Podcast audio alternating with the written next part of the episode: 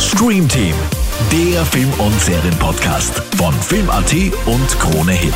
Hi, da bin ich wieder, Julie Küberger von Krone Hit. Und Franco Schädel von Film.at.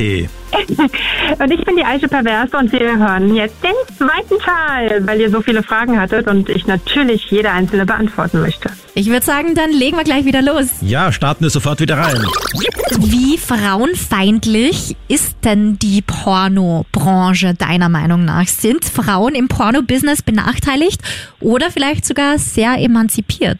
Das Zweitere, also ich würde sagen, die Frauen in der Pornobranche sind alles andere als benachteiligt. Sie sind sogar sehr emanzipiert. Es gibt keinen Beruf auf der Welt, wo eine Frau mehr verdient als ein Mann. In jedem Beruf, den Frauen ausüben, den gleichen wie auch Männer, verdienen Männer immer noch leider im Jahre 2023 deutlich mehr als Frauen für die gleiche Arbeit. Außer im Porno. Ja. Jetzt gibt's aber natürlich auch viele Schattenseiten, wie man weiß, wenn man dein Buch gelesen hat. Was würdest du denn sagen, was sind die größten Schattenseiten auch im Porno-Business? Nennen wir es mal falsche Manager, Hashtag Loverboys, Hashtag Zuhälter. Das sind einfach Männer, die sich an den Frauen bereichern wollen. Auf Teufel komm raus und dabei auch über Leichen gehen. Es gibt leider immer noch viel zu viele schwarze Schafe, die die Frauen ausbeuten, die teilweise sogar noch zum Anschaffen zwingen, überreden, zwingen. Es, ja, es, es ist quasi Zwang. Die Frauen merken es aber nicht, dass es ein Zwang ist, weil das ja alles aus Liebe geschieht und ja, also es gibt leider viele, viele schwarze Schafe, die die Frauen ausbeuten und sie ausnutzen, um zu erreichen, was sie möchten. Und das ist dann natürlich Geld.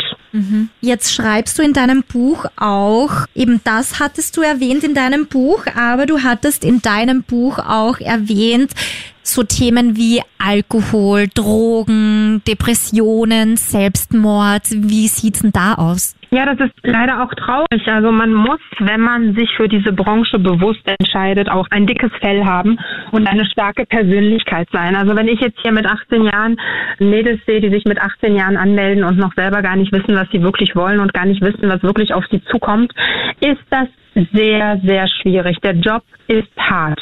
Nicht unbedingt weil der Job hart ist, sondern weil die Gesellschaft einen wie Abschaum sieht. Man ist nahezu täglich mit Anfeindungen konfrontiert. Man traut Darstellerinnen vor allem in der Branche nicht zu, dass sie intelligent sind, etwas im Kopf haben, sondern einfach, es wird einfach unterstellt, dass diese Frauen dumm sind und nichts anderes können, als die Beine breit zu machen, um Geld zu verdienen.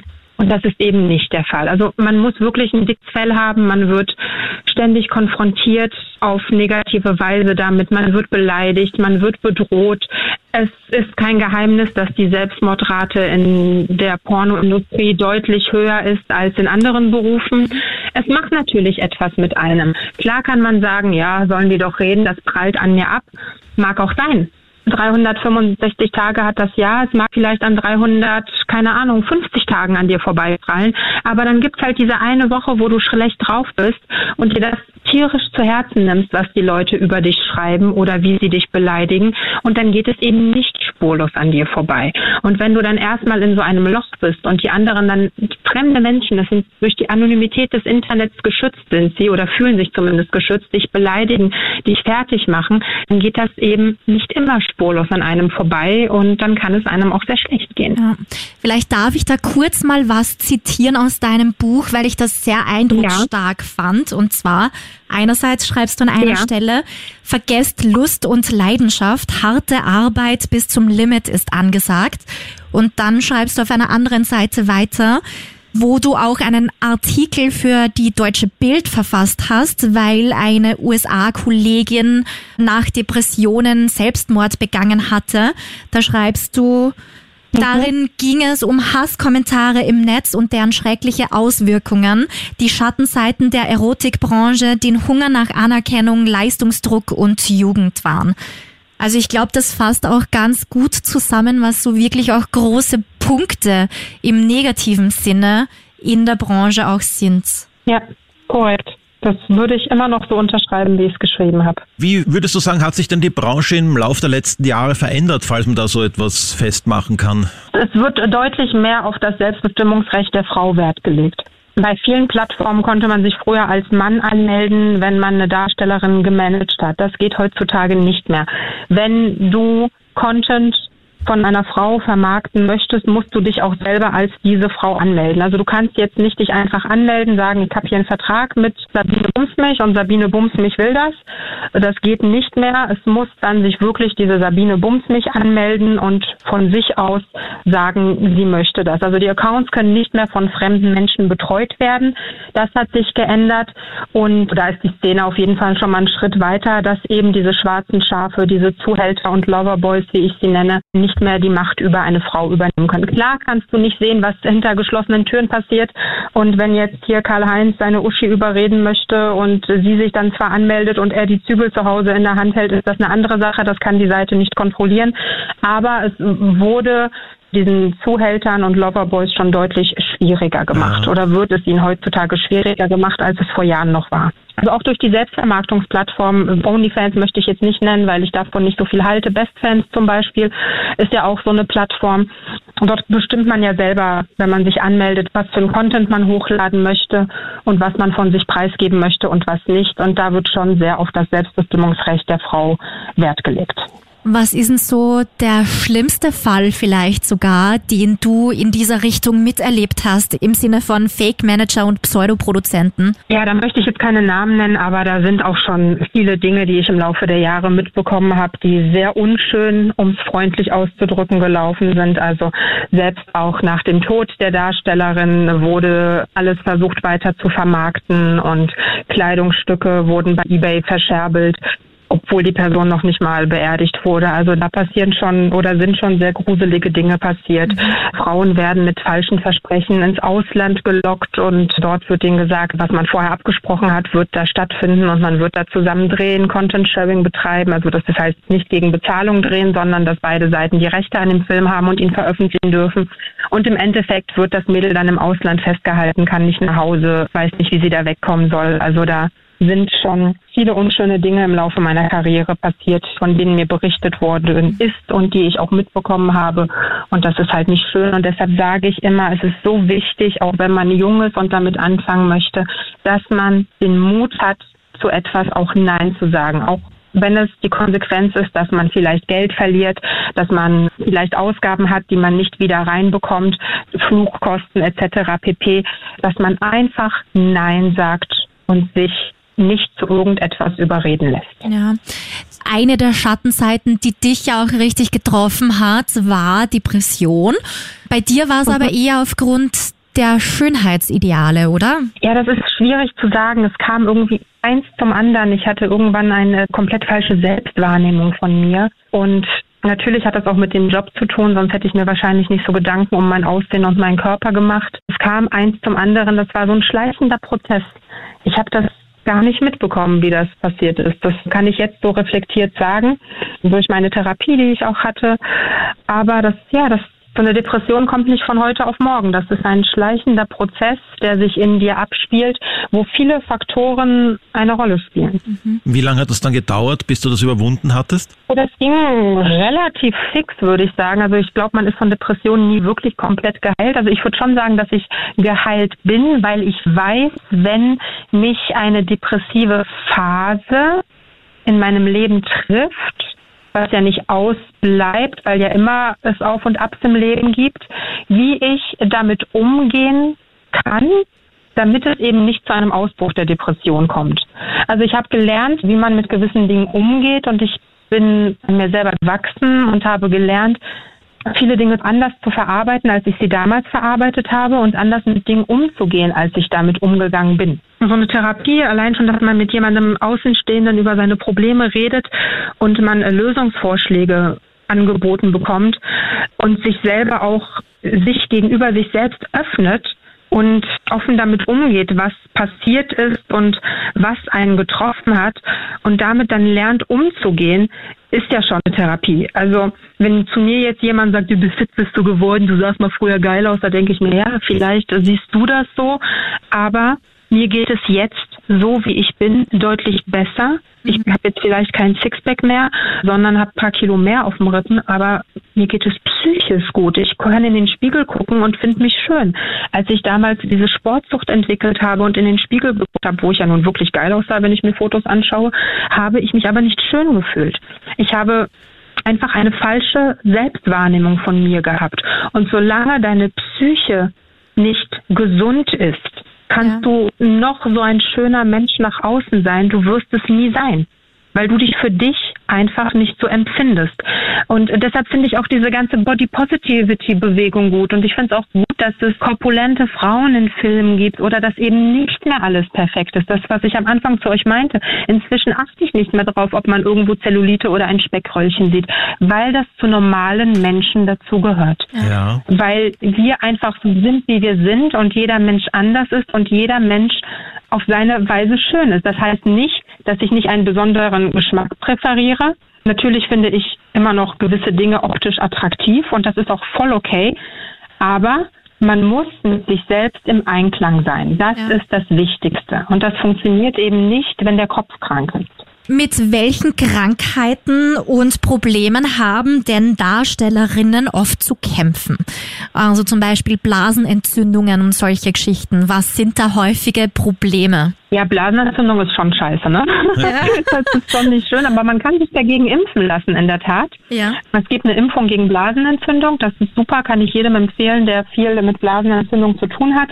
Und so ein Trick, den eigentlich jeder, der sich mit Blasenentzündung auseinandersetzt, kennt, immer nach dem Sex pullern gehen. Auch man denkt, ja. man muss nicht, trotzdem alles rausdrücken, dann kommt es in der Regel nicht zu einer Blasenentzündung. Und ansonsten gibt es sonst noch häufige Krankheiten oder Problemchen, mit denen ihr zu kämpfen habt als Darstellerinnen? Naja gut, also man kann natürlich, wenn man jetzt eine sehr lange Sexszene hatte oder vielleicht eine lange Analszene, kann es halt schon passieren, dass entweder der Anus oder die Vagina ein bisschen einreißt, aber das sind ja Schleimhäute, die sind gut durchblutet, das ist dann in der Regel nach zwei Tagen auch wieder erledigt. Das ist jetzt nicht so tragisch. Klar, man kann sich auch mal einen Scheidenpilz holen, aber es musst du jetzt den nicht unbedingt bei einem Dreh holen. Das kann natürlich auch, wenn du Tampons benutzt, wenn du deine Periode hast, dass deine Scheide da wahnsinnig ausgetrocknet wird, äh, kannst du danach auch einen Pilz bekommen. Das ist jetzt nicht unbedingt bei Darstellern häufiger als bei Nichtdarstellern. Jetzt wart du und Manuel gerade auch im deutschen Sprachraum so richtige Vorreiter in der Pornobranche sozusagen. Was habt ihr denn deiner Meinung nach Neues nach Deutschland oder in die Pornobranche gebracht? Ja, das waren schon diese ganzen Public-Geschichten. Ne? Das gab es so noch nicht. Diesen Sperma-Walk zum Beispiel haben wir ja in der deutschen Szene etabliert. Mhm. Sowas gab es vorher noch gar nicht in Deutschland, im deutschsprachigen Raum. Da waren wir zum Beispiel die Ersten, die sowas gedreht haben. Und ich sage mal, ich habe den Sperma-Walk erfunden, weil es sowas halt in Deutschland vorher nicht gab. Und heute gehört so ein Sperma-Walk zum guten Ton im Porno. Ne? Also das ist heute zwischen was ganz Normales geworden, was halt jeder schon mal irgendwie gemacht hat. Aber wir waren die Ersten. Vielleicht erklären wir unseren Hörerinnen und Hörern kurz mal, was der Sperma Walk ist, oder? Ja, der Sperma Walk, das ist, wenn man öffentlich einen Film dreht, im Einkaufszentrum, auf dem Oktoberfest, also irgendwo, wo halt viele Menschen sind, dass man sich zum Schluss ins Gesicht onanieren lässt und dann mit dem Ejakulat im Gesicht durch die Straßen läuft. Schön jugendfrei ausgedrückt. Ja, ja und da erregt man dann Aufsehen oder fällt das den Leuten gar nicht auf, weil sie ihm gar nicht ins Gesicht schauen oder nicht mitkriegen, was das ist im Gesicht? Also ich würde sagen, den meisten fällt es in der Tat nicht auf. Ich habe das dann ja noch auf die Höhe getrieben und habe dann noch überall rumgebrüllt, dass ich Sperma im Gesicht habe. Habe dann auch Passanten nach einem Taschentuch gefragt. Aber ja, die, die es gemerkt haben, die haben dann natürlich und hinter vorgehaltener Hand ein bisschen geschmunzelt. Aber ich glaube, die meisten haben nicht geschnallt, was da gerade abgeht. Ihr habt auch verrückte Sachen gemacht. 2012 habe ich gelesen, auf der Berlinale einen Porno gedreht. Wie ist denn das zustande gekommen? Wusste die Berlinale davon? Natürlich nicht. Die hätten ja niemals die Zustimmung für gegeben. ja, eben, das denke ich mir. wusste natürlich niemand. Das Wur war eine schnelle Nummer. Schnell gedreht und schnell wieder abgehaut. Wurde abgehauen. auch nicht dann im Rahmen der Berlinale aufgeführt wahrscheinlich? Natürlich nicht, nein. Schade eigentlich, ne? Ja, Wäre auch mal lustig. Was würdest du denn generell sagen? Was sind denn die krassesten Dinge, die ihr jemals gedreht habt oder gemacht habt? Mir hat mal ein, ein Zuschauer beschrieben, dass meine Oktoberfestfilme legendär sind. Und dem würde ich auch so zustimmen. Das war schon, das war schon ganz geil, was wir da gemacht haben. Gibt es eine ganze Serie davon? Ja, es gab ein paar Oktoberfestfilme, ein paar mehr, also ich weiß nicht, vier Stück oder so. Magst du da kurz da mal erklären, haben. was ihr da gemacht habt? Ja, wir sind mit dem Auto nach München gefahren, haben dort auf dem Oktoberfest ein Porno inklusive Sperma-Walk produziert, haben die Daten noch schnell im Auto auf dem Laptop gesichert, sind dann am selben Tag noch nach Hause gefahren und haben den Film geschnitten und hochgeladen. In irgendeinem Teil haben wir dann auch noch mit einer fremden Besucherin vom Oktoberfest quasi gedreht. Also fremd in dem Sinne, sie war jetzt nicht fremd, dass wir sie auf dem Oktoberfest kennengelernt haben. Wir haben sie davor gecastet für diese Szene, haben sie aber vorher noch nie live gesehen und wussten auch nicht, ob sie auftaucht. Ist sie dann aber und dann, genau. Also es war natürlich ein bisschen gefaked, aber auch nicht so gefaked, weil wir müssen ja natürlich einen ID-Shot haben und wir müssen ja auch sicherstellen, dass die Person damit einverstanden ist, was wir machen und dass die Person volljährig ist. Deshalb ist das alles schon im Hintergrund passiert. Aber nicht gespielt war, dass es wirklich eine Besucherin vom Oktoberfest war, die sich allerdings vorher für uns beworben hat und diese Person hat auch vorher nie ein Porno gedreht und auch danach nie wieder eingedreht. Das war einfach ein Erlebnis, was sie mal mit uns erleben wollte. Und da hattet ihr ja auch einige ZuschauerInnen, die euch auch unterstützt Ja. haben, ne? Korrekt, korrekt. Also es hat sich auf dem Oktoberfest natürlich nach meinen ersten zwei Filmen rumgesprochen, dass äh, wenn Aische Pervers auf dem Oktoberfest auftaucht, es schmutzig werden kann. Und dann haben mich die Leute natürlich dann auf dem Oktoberfest erkannt, besonders die Männer, und sind uns dann die ganze Zeit hinterhergelaufen, weil sie die ganze Zeit darauf gewartet haben, dass irgendwas passiert. Wir wollten dann natürlich nicht bei so einem großen Massenauflauf drehen, aber dann haben wir irgendwann gesagt, ey, ganz ehrlich, wir machen das jetzt so, passt mal auf hier, ihr lauft uns eh die ganze Zeit hinterher, ihr dürft uns zugucken, ihr dürft alles mit den Handys filmen, macht damit, was ihr wollt, aber bildet einen Kreis um uns, passt auf, dass keiner, ein Unbefugter quasi zuguckt, keine, gut, auf dem Oktoberfest sind jetzt abends nicht wirklich viele Kinder, aber dass keine Jugendlichen in der Nähe sind, dass keine Polizei in der Nähe ist und die äh, Jungs haben ihren Job sehr ernst genommen, ja. Und ihr habt ja jetzt auch Riesenradverbot am Oktoberfest, habe ich gelesen. Ja, leider ja. Das war ja immer so mein Traum, den ich bis heute habe. Eine unerfüllte Sehnsucht von mir, einmal auf dem Riesenrad Sex zu haben. Aber die haben mich halt nie rausgelassen. Was Ja, soll da- ich machen? Da musst du mal nach Wien kommen, da gibt's ein noch viel schönes Riesenrad, ein größeres. Ja, falls ich mal wieder ein Porno-Comeback starten sollte, werde ich das im Hinterkopf haben, nach Wien zu kommen. wenn das jetzt alle hier im Radio bei euch hören, wenn jetzt alle Ja. den Podcast hören, dann habe ich ja auch ein Wien-Riesenradverbot. Ja, das macht schon wer anderer vorher. Ja, oder sie nehmen es als Marketing-Gag Eben, sie und laden, lassen dich. sie laden dich ein vielleicht sogar, wer weiß. Ja, dann bin ich mal gespannt. Also ich bin für Anfragen offen. Was waren so verrückte, witzige Zwischenfälle bei Drehs? Ist mal vielleicht das Bett zusammengebrochen, weil es so heftig zugegangen ist? Oder ist da jemand beim Orgasmus Ist es ohnmächtig in der geworden? Tat? Ist es in der Tat? Ah, Also das Bett ist schon in der Tat mal zusammengekracht, die Lattenroste sind durchgebrochen und wir lagen dann zu dritt auf einem zerstörten Bett auf dem Boden. Das war schon sehr witzig. Ja, sowas ist schon mal passiert. habt ihr das dann im Film gelassen? Oder wurde der nicht gezeigt? Ja, ja, klar. Ist so Da- geblieben. Nee, nee, das lassen wir alles drin. Also so, ja, passiert halt, ne? Ja klar, sehr gut. Also ich versuche auch wirklich, meine Filme, klar sind die Filme gestellt, aber wenn sowas halt passiert, was im echten Leben auch passieren kann, schneide ich sowas nicht raus, weil das gerade den Charme vom Film ausmacht. hm, Sehe ich auch so. Gibt es sonst noch irgendwelche skurrilen Dinge, die euch bei Drehs passiert sind oder lustige Dinge? Ja, also normalerweise spreche ich ja mit Darstellerinnen ab, was No-Gos sind und an dem Tag haben wir es irgendwie versäumt oder wie auch immer. Es kam zu einem Missverständnis. Wir hatten einen Dreier mit einem Mädel und zum Schluss habe ich das Sperma in meinem Mund gehabt und habe es dann dem anderen Mädel in den Mund gespuckt. Sie hat das dann mitgemacht und es war auch alles ganz normal. Ich habe mir nichts dabei gedacht. Und dann, als die Kamera aus war, ist die hier beinahe kotzend zusammengebrochen, weil sie das ganz widerlich fand und das eigentlich gar nicht wollte. Und ich habe mich tausendmal bei ihr entschuldigt, weil ich halt nicht wusste, weil ich das eben vorher nicht explizit nachgefragt habe. Ja, das war halt ein bisschen blöd und in Zukunft habe ich dann auch mehr darauf geachtet. Ja. Das war so irgendwie immer Fakt. Ich habe das halt gemacht und sie hat halt ihren Mund aufgemacht und dann dachte ich, es ist okay für sie, aber war es dann nicht. Weil wir schon beim Thema Riesenrad waren, was sind denn die ausgefallensten oder aufregendsten Orte, wo ihr schon gedreht habt? Also bei mir ist es wirklich definitiv das Oktoberfest. Das war schon sehr, sehr aufregend, dort diese Dinge zu tun und allgemein meine ganzen Public-Sachen, die ich gemacht habe. Also es gab dann noch, Love Parade war natürlich, als wir auf der Love Parade gedreht haben, war das natürlich auch mega aufregend. Ja, alles, was nicht alltäglich ist, ist ein bisschen aufregend. Ne?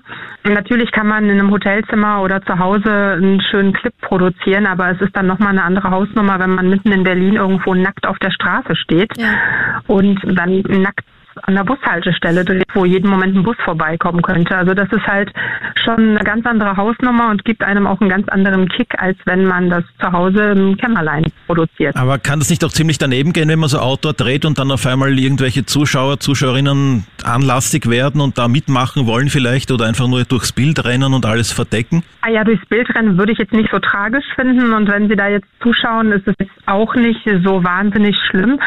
Für mich zumindest. Also es gibt ja bestimmt Leute, die das anders sehen. Aber dass jetzt jemand mitmachen wollte, das hatte ich nicht und das ist, glaube ich, auch ganz gut, weil ich glaube, da könnte ich nicht so mit umgehen, wenn plötzlich einer kommt und sagt, ah, ich mache jetzt mal mit, dann würde ich sagen, äh, nee, geh mal bitte weiter. ja. Nee, ich habe jetzt gerade, ist mir gerade eingefallen, ich habe mal für ein Mädel einen Film produziert in Berlin. Sie wollte da an der Bushaltestelle so ein Solo-Video machen und ich habe gefilmt und plötzlich kam ein Mann und hat sich daneben gesetzt und wir haben dann halt aufgehört, weil wir den natürlich nicht stören wollten und haben auch gehofft, dass er nichts mitbekommen hat. Aber im Gegenteil, der fand das da ganz angenehm und hat halt gefragt, warum wir aufgehört haben. Hm. Und wir sollten doch bitte weitermachen. Und dann sind wir dann aufgestanden und gegangen, weil wir dann nicht mehr weitermachen wollten. Seid ihr eigentlich auch schon mal von Behörden oder der Polizei oder so erwischt worden? Zu Behörden möchte ich mich jetzt nicht äußern, mhm. aus Gründen. Okay. ähm, aber, aber, aber, aber ja, ich wurde schon mal am Kölner Dom von äh, Zivilpolizisten angehalten. Das war eine ganz skurrile Situation. Ich hatte einen Analplug im Po. Mhm. Der ziemlich schwer war, der war aus Edelstahl und der war wirklich schwer. Wow. Und die haben den aber nicht gesehen, dass ich den unter meinem Rock hatte und haben meine Papiere, meine Daten abgeglichen, haben gecheckt, ob ich volljährig bin, Ausweis, bliblablub und haben uns dann einen Platzverweis gegeben.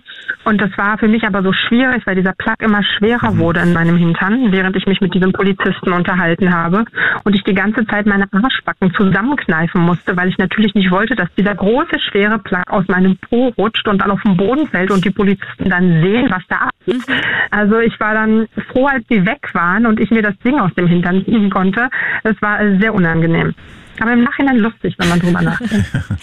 Was sind denn eigentlich die skurrilsten und schrägsten Anfragen, die du je bekommen hast? Weil du verschickst ja auch auf Wunsch Videos, beziehungsweise bist ja auch Webcam Girl. Was kommen denn da für Anfragen auf dich zu? Also ihr wollt nicht wissen, also es gibt nichts, was es nicht gibt, kann ich nur so viel sagen. Es gibt die skurrilsten Dinge, die die Menschen von einem in der Webcam sehen wollen. Also das harmloseste ist, ich habe mich immer gefragt, warum im Hochsommer immer Leute kommen und wollen, dass du eine Downjacke oder ein Wollpullover anziehst und du sitzt dann hier im Dachgeschoss bei gefühlt 50 Grad und hast dann noch einen Pullover und eine Jacke an, weil er das sehen möchte. Ja, natürlich wollen sie es im Hochsommer sehen. Warum? Weil sie es im Hochsommer nicht auf der Straße zu sehen bekommen und ihren Fetisch damit nicht befriedigen können. Das sind vielleicht ja. Schweiß, Schweißfetischisten, die, die auf Schweißflecken stehen dann. Nee, nee, also die stehen dann wirklich auf diesen Downstoff von Downjacken oder auf diese Wolle vom Pullover. Ja, und weil sie es halt im Sommer nirgendwo auf der Straße sehen, holen sie sich das dann natürlich im Hochsommer in der Cam. Und du denkst dir hier im Dachgeschoss, du, du verreckst hier gleich, ne? Also das ist so noch die harmlosen Dinge. Also es gibt wirklich verrückte Dinge. Es wollte mal jemand, dass ich eine Käse in meine Birkenstockschuhe reinlege und ihm dann sage, er soll meinen Fußkäse lecken. Also äh, ein Herr wollte, dass ich die Packungsbeilage von einem Spermienqualitätstest ihm vorlese und ihm zum Schluss verkünde in der Cam, nachdem ich die ganze Packungsbeilage vorgelesen habe, dass er unfruchtbar ist. Oh. Also es gibt wirklich skurrile, skurrile okay. Dinge. Dann gibt's den Auspuffficker, der macht immer Cam to Cam an, läuft durch die Straßen an Autos vorbei, bis ich Stopp sage, dann legt er sich nackt vors Auto und bumst das Auspuffrohr. Also es gibt nichts, was es nicht gibt. Wenn ihr denkt, es gibt's nicht, es gibt es doch. Und gab's nicht auch mal einen Typen bei dir, der immer wollte, dass du ihm Kinderlieder vorsingst oder so irgendwas in die Richtung? Ja, das ist der Adult Baby Fetisch. Das nennt sich Adult Baby, also wie der Name schon sagt, erwachsene Babys. Die tragen halt gerne Windeln, haben Schnuller? Nuckel im Mund die ganze Zeit und genau, genau, Schnuller im Mund und dann wollte er einfach, kam in die Cam und wollte, dass ich ihm Schlaglieder singe. Also mein Repertoire hat sich da in Grenzen gehalten. Ich bin dann bei Lalilu, das war so das Einzige, was mir eingefallen ist, dann habe ich dem halt Lalilu vorgesungen. Und ist er wirklich eingeschlafen? Nee, ich glaube nicht. Also irgendwann war er dann fertig mit Onanieren und ist dann offline gegangen, aber das hat ihn in dem Moment erregt. Was ist denn so das Schlimmste, das dir jemals passiert ist? Ist dir mal was Schlimmes passiert? Oder etwas, was du sehr negativ in Erinnerung hast? Ja, also ich bin kein Fan von Bondage, das kann ich auf jeden Fall sagen. Und ich habe einmal eine Anfrage bekommen, einen Bondage-Film zu drehen, habe dafür ziemlich viel Geld geboten bekommen und dann dachte ich mir, naja gut, ich sollte da in dem Film weder Vögeln noch irgendwas machen, ich sollte einfach gefesselt sein, in verschiedenen Positionen sollte das abgefilmt werden. Da dachte ich mir, naja, ist ja leicht verdientes Geld, machst du. Ja, Pustekuchen. Ich habe für mich gemerkt, dass dieses Gefesseltsein für mich überhaupt nichts ist. Also ich finde es einfach nur schlimm, wenn man in eine Position gebracht wird, in der man dann so zusammengeschnürt ist und sich nicht mehr bewegen kann. Die Gelenke haben mir angefangen weh zu tun, es hat sich hingezogen und ich habe das dann auch abgebrochen und gesagt, so jetzt hier Schere, alles losschneiden, ich habe keinen Bock, ich schicke dem das Geld zurück. Also ich mache sowas nicht noch einmal. Also wenn Bondage-Anfragen kommen, bin ich komplett raus, weil das gar nichts für mich ist. War das äh, zufällig, was du da gerade beschreibst, diese Szenerie, die ihr damals in einer Tiefgarage unter einer Polizeistation gedreht habt, wo auch die Polizeiautos geparkt Nee, haben? nee, das, nee, nee, das war ja ganz lustig. Das, äh, da war ich ja jetzt nicht wahnsinnig verschnürt, da waren meine Hände gefesselt. Also so ein bisschen Hände gefesselt und mal Handschellen, das ist ja kein Bondage, das ist voll okay. Sowas kann man mal machen. Aber dieses komplette Verschnürtsein mit bestimmten Knoten und die Seile müssen da rumgelegt werden, nee. Nee, da kannst du mich mitjagen. Das Gibt's sonst noch etwas, was du schon mal gemacht hast und wo du sagst, das würde ich nie wieder machen? Äh, nee, das ist, glaube ich, nur dieses Bondage. Mm, Also andere Dinge, die ich mir nicht vorstellen kann, die habe ich auch gar nicht erst gemacht, weil, ich, weil ich sie mir eben nicht vorstellen kann. Aber dieses Bondage dachte ich, naja, wird schon nicht so schlimm sein. Was ist denn dabei, so ein bisschen hier eingeschnürt zu werden mit ein paar Knoten? Aber mag für manche toll sein, mag für manche auch normal sein oder wie auch immer. Aber für mich ist das definitiv nichts und das würde ich nicht nochmal machen. Und generell, was hast du noch nie gemacht und würdest du auch niemals machen? Also ich würde nie einen Gangbang oder sowas machen, weil diese Vorstellung für mich einfach nicht geil ist, dass mehrere Männer irgendwie auf mich ejakulieren gleichzeitig. Und ich wäre auch überfordert mit so vielen Schwänzen auf einmal. Also das, nee, ich konzentriere mich dann lieber auf einen und gut ist. Also das wäre halt nichts für mich, deshalb habe ich das auch nie gemacht. Was ich auch nie gemacht habe und nie machen würde, ist halt Bondage an den Brüsten. Weil allein diese Vorstellung, dass meine Brüste mit Schnüren verschnürt sind und dann anschwillen, das ist so, oh nee. Ja. Nee, das muss ich nicht haben. Also ich bin jetzt auch nicht so der Fan von Schmerzen. Ich mag jetzt nicht unbedingt, wenn mir Schmerzen hinzugefügt werden. Also davon, ich rede jetzt nicht von einem Klaps auf dem Hintern oder mal eine Ohrfeige bei einem Slappy Deep Throat oder sowas. Das ist alles voll okay und das ist voll im Rahmen. Aber wo mir jetzt bewusst, wo ich ausgepeitscht werden würde oder irgendwelche Nippelgewichte oder irgendwas mit Brüste abbinden, das ist so gar nicht meins. Oder irgendwelche Klammern oder Nadeln durch die Schamlippen, nee. Ja. Hast du eigentlich auch schon mal krasse Verletzungen erlebt an dir oder bei anderen? Nee, gar nicht. Mhm. Aber gibt's da in der Branche hier und da mal krasse Vorfälle, von denen man hört? Ja, also bestimmt. Also ich meine, Dieter Bohlen hat sich selbst den Penis gebrochen. Ich denke, sowas kann passieren, aber ich habe davon jetzt nichts mitbekommen, dass da jetzt irgendwie was Schlimmes bei jemandem passiert ist. Nein. Aber der Bohlen ist ja nicht aus der Branche. Wer weiß. Naja, Nee, aber ich meine, das kann auch jedem, jedem passieren. Ja. Na? also du bist ja mal vor ihm aufgetreten Deshalb. mit dem als Erlkönig, als Ja. Lehrerin verkleidet. War das Spaß für dich? Korrekt. War schon witzig, aber ich Ja. hatte schon sehr großes Lampenfieber hatte ich schon davor. Das ist Pornopoesie, hast du das ja selbst genannt, glaube ich. Korrekt, korrekt. Ich glaube, die Bild-Zeitung hat das so genannt. Ah, okay. Ich weiß das Das- gar nicht mehr, ob ich das so genannt habe oder ob die Bild-Zeitung das so genannt hat, aber ja, es ist unter Pornopoesie bekannt. Hast du da noch mehr auf Lager gehabt oder nur den Goethe, den Erlkönig? Oder gab es da noch mehr? Im Casting habe ich den Panther äh, gemacht. Ja. Für das Casting vom Supertalent Den war es der Rilke. Panther, aber das Supertalent, genau, genau, Rainer Maria Rilke. Aber das Supertalent, die haben sich gerne Goethe Erlkönig gewünscht und ob ich den nicht einstudieren könnte. Und da meinte ich, ja, kann ich auch machen. Und bei DSDS warst du ja auch. Mhm. Da habe ich Kaffee Latte gesungen, meinen Song. Letzte Nacht voll durchgemacht, letzte Nacht voll durchgemacht, voll verkatert aufgewacht. Erstmal Make-up in die Fresse, erstmal Make-up in die Fresse. Damit weck ich Jungs Interesse. So sieht's aus. Rote Lippen, wunderbar. Rote Lippen, wunderbar. Blonde Haare, alles klar. Blonde Haare, alles klar. Ab zum Date, ich bin bereit. Oh ja, ich bin bereit. Für Kaffee Latte wird's jetzt Zeit. Eins, zwei, drei, vier.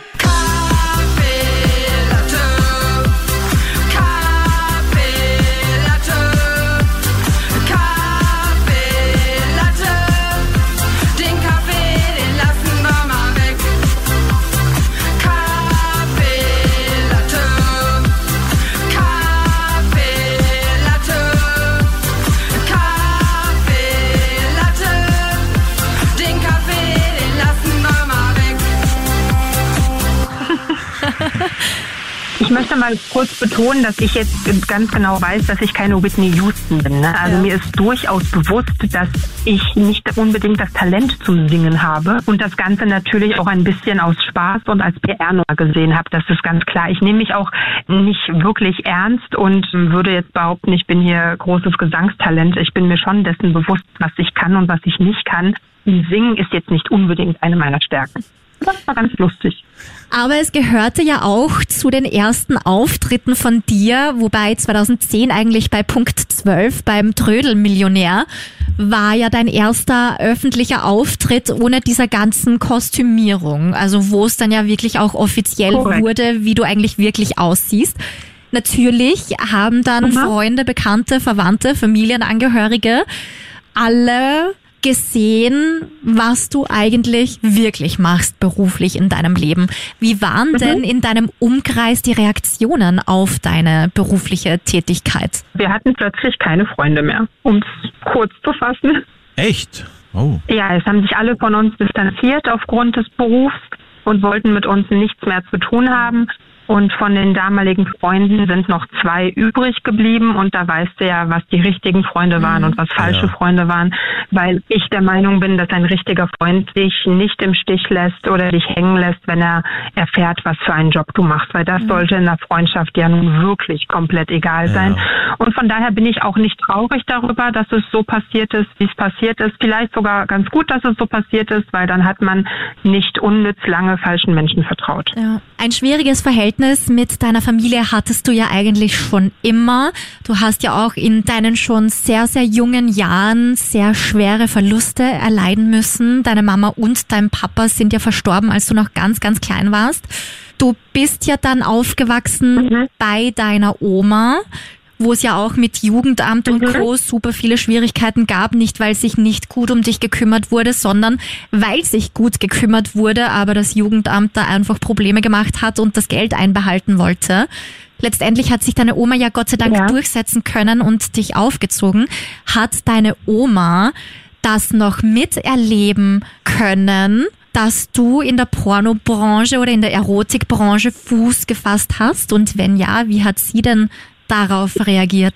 Also ich muss dazu sagen, dass meine Oma sehr streng katholisch erzogen wurde und auch komplett eine andere Generation ist, was für mich halt auch immer schwierig war mit meinen Freiheiten als Kind, die ich halt nie hatte, beziehungsweise mir immer erkämpfen musste, was eben daran lag, dass eine Generation einfach zwischen gefehlt hat und sie mich einfach so versucht hat aufzuziehen, wie man früher Kinder großgezogen hat, was ich auch gar nicht übel nehme. Also sie hat ihr Bestes gegeben und wusste es einfach nicht besser. Als ich damit angefangen habe, war sie noch am Leben. Das habe ich komplett vor ihr verheimlicht, weil ich auch wusste, dass sie es nicht verstehen wird und dass für sie eine Welt zusammenbrechen würde. Und als ich dann immer selbstbewusster mit dem Thema umging, hat sich nie wirklich eine Gelegenheit ergeben, ihr das alles zu beichten. Und dann ist meine Großmutter irgendwann verstorben und wusste nicht, womit ich mein Geld verdiene. Okay. Jetzt hast du schon gesagt, dass du leider deinen ganzen, oder leider kann man jetzt sehen, wie man möchte, weil du ja auch gesagt hast, dadurch sieht man, wer wirkliche Freunde sind. Jetzt hast du aber deinen ganzen Freundeskreis bis auf zwei Personen von heute auf morgen durch deine Tätigkeit verloren. Was würdest du denn sagen? Was sind denn die schlimmsten Vorurteile über die Branche und wie gehst du mit diesen Stigmas eigentlich um? Das größte Vorurteil ist wirklich, dass die meisten Menschen eben denken, dass Pornodarsteller nichts im Kopf haben und strunzdumm sind. Mag auf viele zutreffen, aber eben nicht auf alle. Aber ich glaube, das ist wie in allen Berufen so. Es trifft auf manche etwas zu und dann wird es verallgemeinert, weil man drei Personen kennt, die so sind, denkt man, dass alle so sind. Aber bei dem Job der Pornodarstellerin oder des Pornodarstellers machen sich die Leute eben nicht die Mühe, hinter die Fassade zu gucken. Mhm. Ich bin mir durchaus bewusst, dass ich eine Kunstfigur verkörpere, dass ich für viele einfach nur eine Wix-Vorlage bin und das ist in Ordnung. Was nicht in Ordnung ist, ist einfach eine wildfremde Person aufgrund ihrer Tätigkeit zu beleidigen, zu mobben oder gegen diese Person zu hetzen. Das hat kein Mensch verdient und jeder Mensch, egal was für einen Beruf er ausübt, sollte von anderen Menschen mit Respekt behandelt werden. Und das passiert halt leider nicht. Und mhm. damit habe ich halt sehr zu kämpfen gehabt. Inzwischen sehe ich das alles viel lockerer, aber das sind eben diese schlimmen Vorurteile, die ein Mensch hat. Dann kommt noch dazu, dann denken alle, ah ja, die dreht Pornos, also ist die Prostituierte. Bin ich nicht. Ich gehe nicht anschaffen. Klar verdiene ich Geld mit meinen Filmen, aber ich schlafe nicht mit Männern für Geld. Das ist für mich ein wahnsinnig großer Unterschied. Mhm. Ähm, es mag Escorts und Prostituierte geben, die das gerne machen und die in ihrem Job aufgehen. Und das ist vollkommen in Ordnung. Das, wer bin ich, um das zu bewerten? Das ist deren Entscheidung. Und solange alles freiwillig geschieht, ist das für mich ein ganz normaler Beruf und das ist vollkommen okay. Trotzdem möchte ich nicht von anderen Leuten gesagt bekommen, ja, du bist doch nur eine dreckige Escortnote oder irgendwas. Erstens, weil ich nicht möchte, dass dieser Beruf der Escort-Dame beleidigt wird, weil es für mich ein normaler Beruf ist. Aber zweitens möchte ich auch nicht mit dieser Person gleichgestellt werden, weil ich es einfach nicht bin. Das ist genauso, wenn ich Profifotograf bin und jemand sagt, na, du bist ja irgendwie nur ein Hobbyknipser. Also das ist halt eine Nicht-Wertschätzung von dem, was man ausübt und eine Gleichstellung, die ich halt nicht möchte. Ich bin zum Beispiel nicht im Rotlichtmilieu tätig und das ist für mich sehr wichtig, dass ich das nicht bin. Nichtsdestotrotz verurteile ich niemanden, der in diesem Milieu ist. Aber ich bin es halt nicht und diese Gleichsetzung finde ich halt teilweise schwierig. Das muss nicht sein. Also die Menschen sollten sich mehr mit der Person vielleicht auch beschäftigen oder sie müssen sich auch gar nicht mit der Person beschäftigen. Wenn sie einfach nicht wissen, einfach mal die Klappe halten und nicht wahllos auf irgendwelche Menschen einprügeln, Hass reden, Hass sehen. Weil im Endeffekt bringt es doch niemanden was. Der Person hier, dem Internet-Rambo, den geht es vielleicht zwei Minuten besser, weil er sich mal hier beweisen konnte, wie er denkt. Aber den anderen Personen geht es dadurch schlecht. Ja. Also ich finde das sehr respektlos, so allgemein mit Menschen umzugehen. Das muss nicht unbedingt in meinem Beruf sein. In meinem Beruf passiert das wahrscheinlich häufiger als einem Busfahrer. Aber es ist halt traurig. Ich finde es halt traurig, dass äh, viele Menschen einfach respektlos einem gegenüber sind. Ja. Was sind denn die größten Mythen, die echt Blödsinn sind. Also sowas zum Beispiel wie, je mehr Sex, desto ausgeleierter ist die Vulva. Was sagst du denn zu solchen Mythen? Totaler Schwachsinn. Also das ist totaler Schwachsinn. Ich habe schon so viel Sex in meinem Leben gehabt und glaub mir, da passt immer noch keine Faust rein. Also ich finde es manchmal auch sehr unangenehm, weil ich allgemein sehr eng gebaut bin unten. Ich meine, ich habe eine sehr enge Vulva und ich habe teilweise auch schon Probleme, wenn der Dildo ein bisschen größer ist oder der Schwanz von meinem Partner ist ziemlich dick. Da habe ich manchmal schon Schmerzen und da ist nichts ausgeleiert. Es gibt einfach verschiedene Vulva-Formen. Die manchen sind halt enger, die manchen sind weiter. Genauso wie es verschiedene Penisse gibt. Der eine Penis ist lang, der andere ist kurz, der andere ist dick, der andere ist dünn, krumm, gerade. Also, und genauso ist es mit Vulvas. Da ist ja auch nicht jede gleich. Und das ist ja ein Muskel. Den kannst du nicht komplett so ausleiern, dass da plötzlich alles rausfällt. Also das funktioniert einfach nicht. Gibt es sonst noch irgendwelche Mythen, die du schon mal gehört hast über die Branche, wo du sagst, das ist so ein Blödsinn, damit möchte ich mal aufräumen quasi? Naja, also dass alle blöd sind, die den Job betreiben, das ist definitiv nicht der Fall, so sonst würden wir damit kein Geld verdienen, wenn wir blöd wären. Dass jeder entweder ein Junkie ist auf Kokain. Ich habe in meinem ganzen Leben noch nie harte Drogen konsumiert und distanziere mich auch komplett davon. Viele nehmen natürlich Drogen, aber ich glaube jetzt nicht, dass das so branchenspezifisch ist, dass jetzt in der Pornobranche mehr Kokain konsumiert wird als in anderen Branchen. Ich glaube, das ist eine Einstellung von den Menschen, die diese Substanzen konsumieren. Und wenn man mehr Geld hat, kommt man da natürlich leichter ran. Also es wird jetzt wahrscheinlich, ein Hartz-IV-Empfänger wird jetzt wahrscheinlich nicht so viel Kokain konsumieren wie jemand, der einen gut bezahlten Job hat. Aber ich glaube, das ist eine Einstellungssache und ist bei jedem Menschen individuell. Und das hat jetzt nichts unbedingt mit dem Job zu tun. Also ich habe es auch erlebt, dass am Set konsumiert wurde und mir was angeboten wurde. Ich möchte das nicht und da muss jeder halt für sich entscheiden, ob er das mit seinem Gewissen und seinen Werten und Prinzipien vereinbaren kann. Für mich war das nie ein Thema. Wie wichtig ist denn Genau. eigentlich die Betitelung von Pornofilmen? Also worauf sollte man da achten? Wie wichtig sind die Titel, um erfolgreich zu sein? Je krasser der Titel, desto besser verkauft sich das. Ne? Also wenn ich jetzt schreiben würde, Lieschen hat Sex im Schlafzimmer, würde das jetzt nicht unbedingt der Hit werden. Aber wenn ich jetzt irgendwie schreibe, keine Ahnung, gnadenlos das Schlafzimmer auseinandergerammelt, keine Ahnung. Aber ihr wisst, was ich meine. Ja. Also man muss auch, wenn der Film jetzt vielleicht im Schlafzimmer passiert ist, gut verpacken, damit es sich auch gut verkauft. Und als letzte abschließende Frage, glaube ich, ganz gut. Wie hart ist das Erotik-Business wirklich? hart. Es ist sehr hart.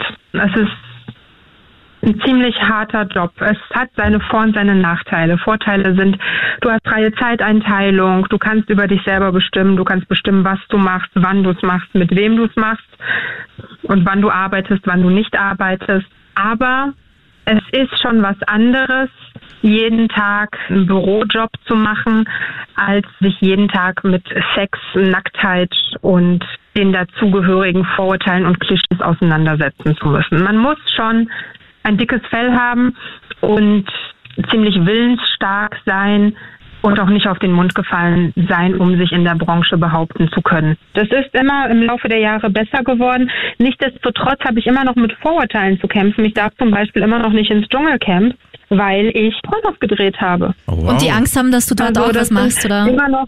Ja, ich würde jetzt nicht im Dschungelcamp hier mit allen rumbumsen, also das nicht. Aber die wissen ganz genau, dass die Leute nach mir googeln würden und dass ich dadurch natürlich mich bereichern würde, wenn ich jetzt da die Plattform bekomme.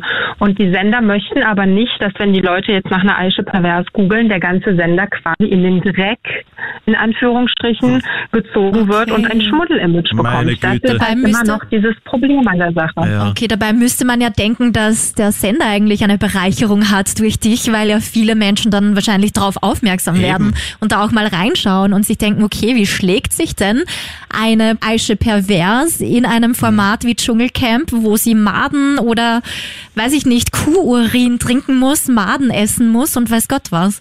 Also ich bin vegan, aber im Dschungel würde ich wahrscheinlich sogar eine Ausnahme machen und eine Made essen. Ah. Ja, es kann nur eine Win-Win-Situation sein, würde ich Ja. empf- Würde ich sagen, weil es ist ja sagen. ziemlich eine Verlogenheit, wenn man da krass. so argumentiert. Das ist ja merkwürdig. Also meiner Meinung nach könnten Ja, sich die freuen, wenn die Welt. dich bekommen würden. Mhm. Strange. Ich würde mich auch freuen, wenn sie mich nehmen würden. Vielleicht wird's ja irgendwann noch Also und dann laden wir, wir- dich nochmal ein Genau. und dann sprechen wir über all diese Formate wie Supertalent, DSDS, Dschungelcamp, X-Diaries. Ich meine, du hast ja einen sehr, sehr bunten Lebenslauf schon. Das stimmt, ja. Und wir sind auch sehr gespannt, was wir in der Zukunft noch alles von dir hören. So, und das war's jetzt wirklich. Wir haben alle, alle, alle Fragen jetzt durchgeackert. An dieser Stelle wollen wir uns aber vor allen Dingen jetzt mal bedanken bei dir, dass du all diese Fragen mit uns durchgegangen bist und dir so viel Zeit genommen hast. Danke dir, Aische. Ja, vielen Dank, dass du uns Sehr, das sehr, so sehr, toll beantwortet hast. Sehr, sehr gerne. Es hat mega, mega viel Spaß gemacht mit euch. Es waren sehr viele tolle, spannende Fragen dabei. Ja, ich würde sagen, Dankeschön. Und vielleicht gibt es ja irgendwann einen dritten Teil, wer weiß. Genau. Ja, hoffen wir drauf. Hoffentlich, ja. Ich hoffe, dass ich den ein oder anderen Hörer von euch andere Einblicke oder vielleicht auch ein paar Vorurteile, die es über mich oder über meinen Beruf gab, nehmen konnte. Ich denke auf jeden Fall. Vermutlich auch, Ja. ja. Also ich fand's wirklich super spannend. Ich finde, du bist eine echte Powerfrau. Wahnsinnig stark auch, welche Einstellungen du hast zum Thema Vorurteile und Diskriminierung allen Menschen gegenüber. Zwischenmenschlicher Umgang, Frauenrechte, Jugendschutz, Selbstwert und Selbstliebe. Also danke für diese tollen Worte auch, die du an so vielen Stellen im Laufe unseres Interviews da angemerkt hast. Danke auch, dass du generell über das Business so offen sprichst. Also Hut ab. Wirklich Großes Danke für diese tollen und spannenden Eindrücke. Dankeschön. Und wie immer gilt, wir freuen uns über jede E-Mail mit Feedback, Empfehlungen, Wünschen etc. an. Streamteam at kronehit.at. Und wir freuen uns, wenn ihr uns abonniert und auch gerne bewertet. Dankeschön fürs Zuhören und bis nächste Woche. Bis dann. Tschüss. Tschüss. Dankeschön. Und bei euch sagt man Papa, ne? Tschüss, Papa oder Ja, Bussi, oder- Papa. Tschüssi, ihr Süßen. Ciao. Streamteam, der Film- und Serienpodcast von Film.at und Krone Hit.